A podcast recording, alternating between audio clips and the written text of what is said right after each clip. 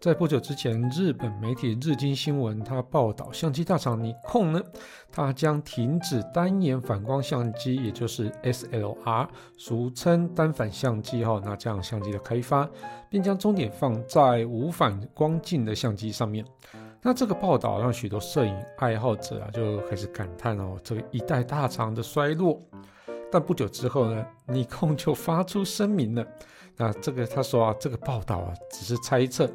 他们从来没有宣布要停止开发单反相机啊，吼，那并强调会继续生产、销售并提供资源服务，希望消费者安心使用。但他们没有说的是，他们不会继续开发单反相机。嗯，好。但在这个智慧型手机拍照越来越强大的时代，除了专业摄影师跟摄影爱好者以外，很少人。很少会有消费者去买单反相机，甚至无反相机哦。那这则报道似乎不是空穴来风。我是 Kissplay，今天没有乔治，那我们就开始吧。人类因为梦想而伟大，梦想因为科技而实现。科技新知、三 C 潮流、网络世界、虚拟宇宙，全部都在科技酷酷扫。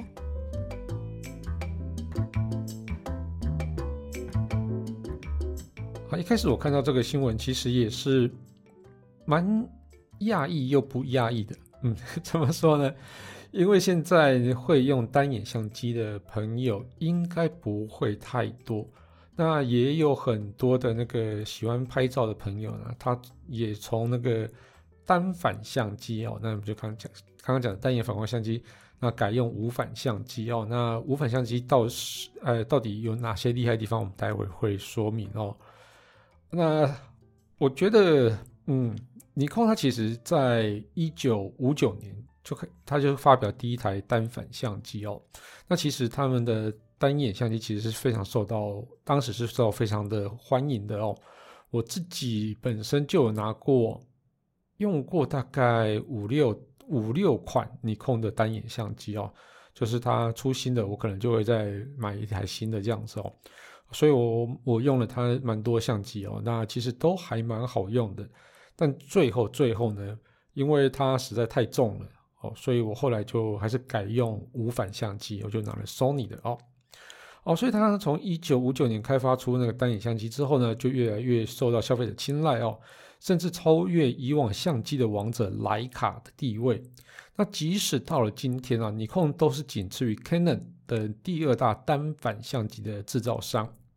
那即使如此哦，根据统计啊，无反相机啊，哈，它就是已经占掉相机事业一半的营业额，也就是它已经超过单反相机了哦。呃，单反相机呢，是它只剩下百分之三十的那个尼控的营业额哦，所以它等于是整个大逆转的嘛。那单反现在越来越少人买了。那面临到这个问题啊，那这种状况，虽然你控它是驳斥谣言哦，但其实它重心会放在哪里呢？大家应该都心知肚明。我一定会把重心放在就是业绩比较好的机种嘛。那越来越少人买的机种，我可能就久久才出一次，甚至我就可能就停下来了哦。那其实我们从它的产品推出的节奏来看哦，从二零零一年开始啊，哦，那时候就是。单反相机是最好的那个时代，尼康在每年都会推出一款单反相机哦，至少推出一款，直到二零一八年推出 D 三五零零之后呢，到了二零二零年才又推出 D 七八零跟 D 六哦，那就是隔了两年才推出哦，那这个整个 tempo 是放缓了一点点，那一直那从二零二零年到现在，其实都还没有推出半台。对，那那今年如果真的没有推出的话，可能明年再看看。如果明年真的没推出的话，我觉得应该就真的不会再推出单反相机。但是那个无反相机啊，从二零一八年开始啊，除了年年推出新相机以外哦，也把那个旗舰机种重心转往无反相机啊，就是它的那种原本像 D 六啊，那就是它的那种旗舰机皇嘛，那现在就转到那个哦无反相机上面的。那以这个节奏来看啊，在几年前呢，尼康已经放缓了单反相机的开发进度啊，并以无反相机为重心。那其实不止尼康了哦 Canon 的执行长在今年年初啊，也向那个读卖新闻去透露啊，他说哦，他可能几年后啊也会停止旗舰级单反单反相机的一个开发，但是他没有说他不要开发其他的哦，他说会把重心可能就摆在呃的无反以外呢，那单反其实可能会发，但是不会发旗舰机的哦。那其实我们来看一下 Canon 上一台单反旗舰机，那其实就是在。二零二零年推出的那个哦，One DX Mark Three 这样子哦，那其实这个就也可以看出这两个大厂都是在调整单反相机开发的 tempo 了哦。那镜头部分呢，现在各家的那个镜头也都是支援无反相机啦哦，所以虽然说那个无反相机的那个镜头啊，单反也是可以用，但是无反相机的镜头用在单反上啊，就是它的整个画质。就会衰退蛮多的哦，所以对于摄影师来讲，就应该就不会选用这样的方方式哦。所以对专业摄影师来讲，你镜头没有推出新的，那我只能用旧镜头。那旧镜头如果真的挂了，那我新的我那台就是单眼相机、单反相机哦，我可能之后也会慢慢淘汰它这样子哦。所以这个整个整个走向都是一直在变的。那为什么单反相机会没落呢？好，我们先讲一下单反相机到底它的原理是什么哦。那其实它就是利用反光镜，哦，就是机身呢有一个反光镜，把镜头截取到的画面的光线传到观景窗上，也就是我们在看那个小小的那个啊观，就是那个孔哦，不是孔，那是算是。要看画面的那个小小洞里面、小镜片里面哦。